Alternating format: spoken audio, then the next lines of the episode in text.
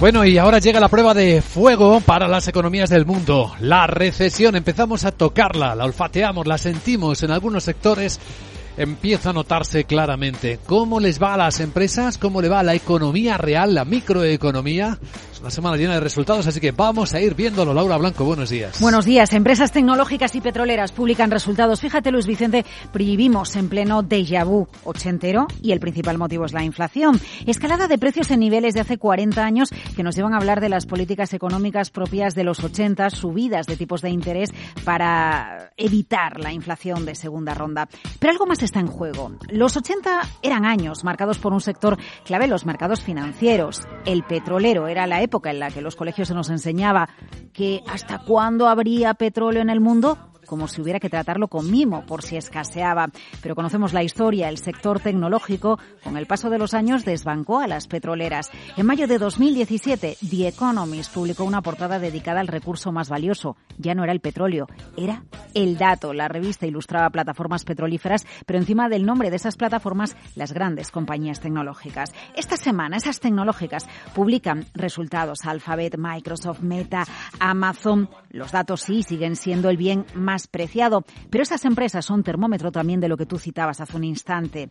¿Cómo está la recesión? Son la prueba de fuego. Deben decirle al mercado, las grandes Big Tech, si la inflación merma sus ingresos, si han dejado de contratar, si el resto de empresas las quieren menos porque reducen inversiones, si su visión, su expectativa es la de una recesión que va a durar poco. No olvidemos que las grandes tecnológicas son las que llevaron al valor nunca visto de la bolsa a los principales índices. ¿Recuerdas que este año 2022 empezó con Apple marcando los 3 trillones de dólares de valor de mercado? Bien, mientras un sector, el tecnológico, pierde protagonismo, hay otro que lo gana ese sector petrolero que protagonizaba los titulares en los 80. El viernes, ExxonMobil, la mayor petrolera de Estados Unidos, tenedora de gas y petróleo, marcó máximos históricos en bolsa. En 2020, el año del COVID, llegó a perder 22.000 millones de dólares.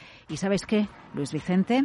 Se espera que Exxon, que también publica resultados esta semana, el viernes, después de que lo hagan las Big Tech, se espera que en 2022 gane 55.000 millones de dólares. Exxon en máximos históricos ha subido más de un 70% en lo que llevamos de año y refleja la realidad. No hablamos de petroleras, hablamos de energéticas y ellas son las protagonistas de este año.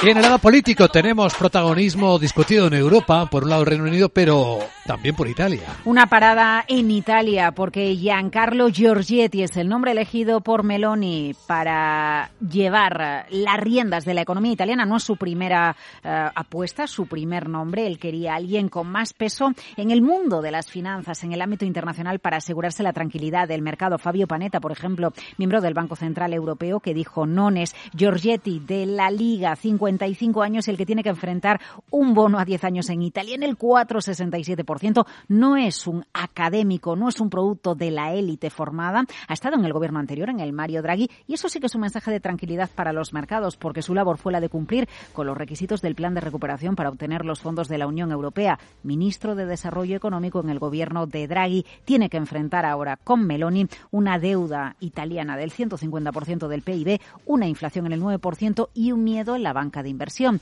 que Giorgetti, por no ser un ortodoxo, le haga más caso a los políticos que a los mercados financieros. Giorgetti, dicen de él que es amigo de Mario Draghi, amigo personal, que según ha ido evolucionando es ahora un apasionado liberal, partidario del federalismo fiscal y parece tener entre sus encargos secretos lograr que su partido, la ultraderechista Liga, se pase al lado del Partido Popular Europeo y deje a sus actuales socios.